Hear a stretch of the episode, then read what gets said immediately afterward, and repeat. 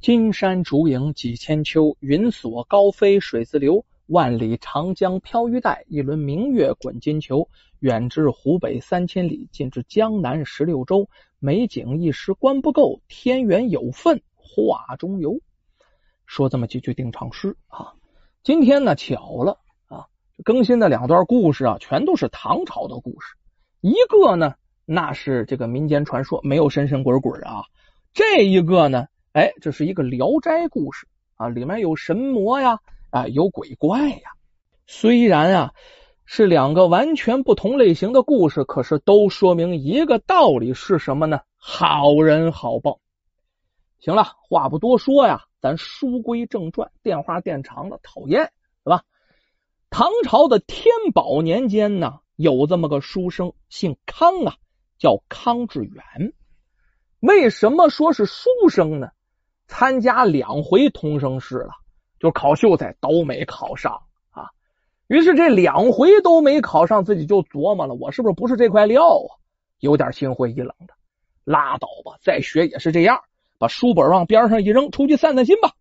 哎，出外游玩，咱说旅游啊，是真能达到散心的目的呀。他也没有什么目的地啊，也是走到哪儿算到哪儿。有这么一天呢，这康志远就走到一座古寺里去游玩。这寺庙不太大呀，出来的时候这天还挺早的。于是寺后面有山，往山顶上溜达溜达吧。这一路上景致可真是不错呀。山花浪漫，那野花开的，有一片一片的，景色甚为秀丽。这东瞅瞅，西看看呢，这觉得景致真不错。哎，不知不觉的，这心情啊大好起来。这没考中的同生试落榜这回事啊，哎，给忘到九霄云外了。这就是出来旅游的好处，不就是为这个目的吗？时间不大啊，也不知道走了多久哈，来到山顶上了啊。到山顶上，大家到山顶干什么？登高远眺啊，四周这一环顾啊，你就看吧。咱这么说，你想象成什么样啊？你画那山水画都画不出这样的景致了，太漂亮了。这看了一圈，哎呦，发现在这山的另一面啊，有一座山谷，跟另一座山之间有一个山谷。这山谷当中影影绰绰的，你看着有这么几间呢茅草房子。在这整个的这山景当中啊，那显得特别的雅致，这就来了兴致了呀。他奔这茅草房，顺着毛毛道就去了。等这康志元来到茅草房前的时候，发现这前面有空地啊，这空地上盘腿啊坐着两个人。这两个人的穿衣打扮都特别奇怪呀。可是更奇怪的是，两个人头顶冒出两团细细的云雾。这两个云雾仿佛两条龙一样，就纠缠到一起，感觉就好像是在斗法一样。这康志远在边上有点傻啊，定睛是仔细观察这俩怪人呢，一个身穿五彩锦衣，另一个呀身穿暗红长袍啊。穿五彩锦衣的这位怪人呢，浑身透着一股邪恶之气，头顶上出来的云雾啊。这也是黑色的，而另一位呢，身穿暗红长袍的这个怪人呢，你看脸上眉清目秀，看着就像个好人。头顶上的云雾也呈现青色，不那么发黑。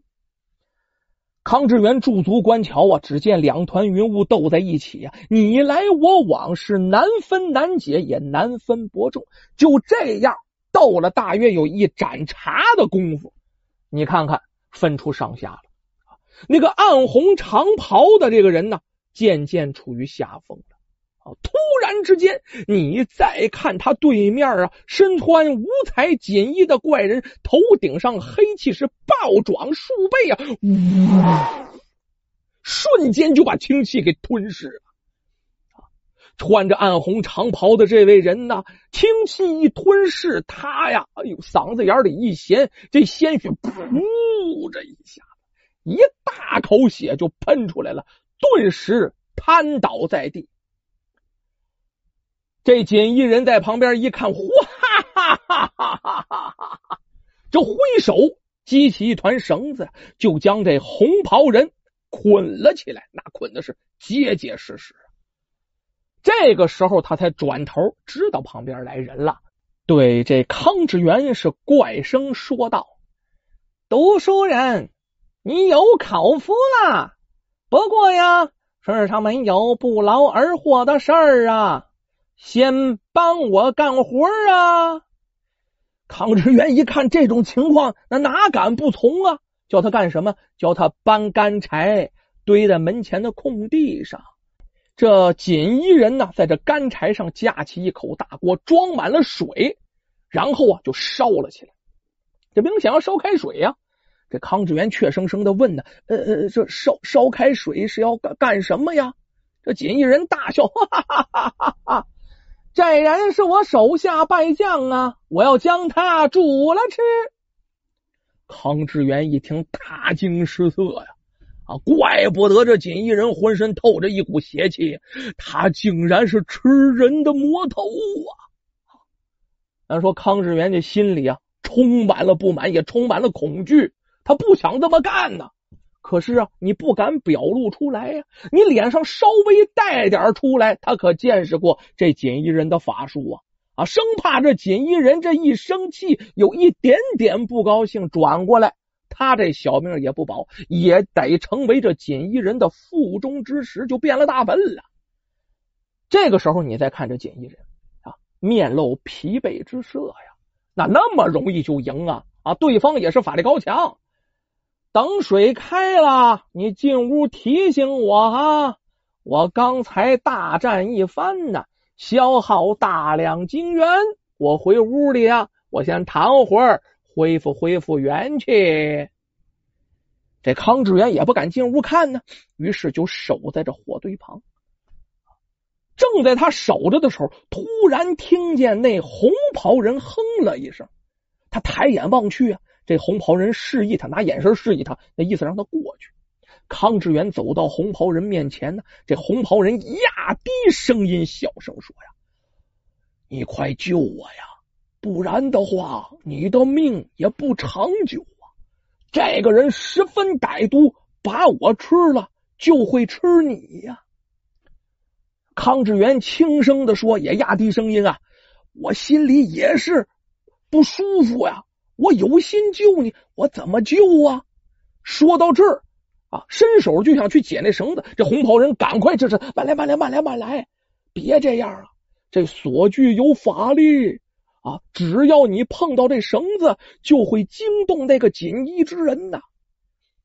这红袍人接着小声说：“等会儿水开了，你就去叫他，趁他不备，扯下他后脖子上的一撮毛，他的法力呀就全部消失了。”康志远听完了，心中明白了啊，重重的点了点头，那意思答应了。这功夫啊，这水也开了，他回过头来进屋去喊那锦衣人啊。这锦衣人没加防备呀，他可以去解那绳子啊。正当他低头去解这红袍人绳子的时候，康志远手疾眼快，伸手啪，把他后脖子上那一撮毛就拔下来了。这锦衣人大叫一声“嘎”，扑腾倒在地上了。这一下现出原形，怪不得那么好看呢，原来是一个大锦鸡，这成了精了。康志元这下吓得已经抖得体如筛糠了。这个时候，你再看红袍人挣脱绳索，抓起锦鸡，咣当就扔到锅里了。三下五除二，这锦鸡抖了抖了膀，就烫死在锅中。原来这锦衣人呢是锦鸡精，这红袍人呢是蜈蚣王啊。这锦鸡精啊要来收复这蜈蚣王，打算吸收这蜈蚣王的精元，好壮大自己的法力。这鸡跟蜈蚣本来就是一对天敌嘛，谁打赢谁了，都能吸收对方的法力。康志远听到这儿，心里也不舒服了。呃，我本想搭救你，我我无意害他的性命啊啊！这实在是罪过，实在是罪过蜈蚣王这个时候心平气和的劝说：“啊，这位你可不必自责呀。”锦鸡精啊，可不是什么好家伙，可以说他十恶不赦呀！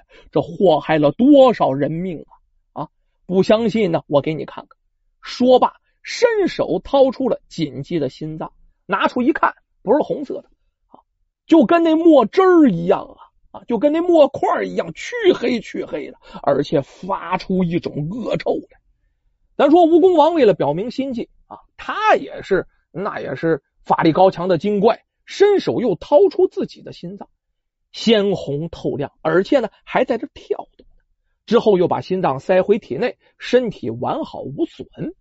吴公王接着说呀：“你救了红心之人，杀了黑心之人呐，此乃顺应天道啊，善心可嘉呀。”这康之元闷闷不乐：“嗨，世上提善心呐，可是啊，善心又值多少钱呢？”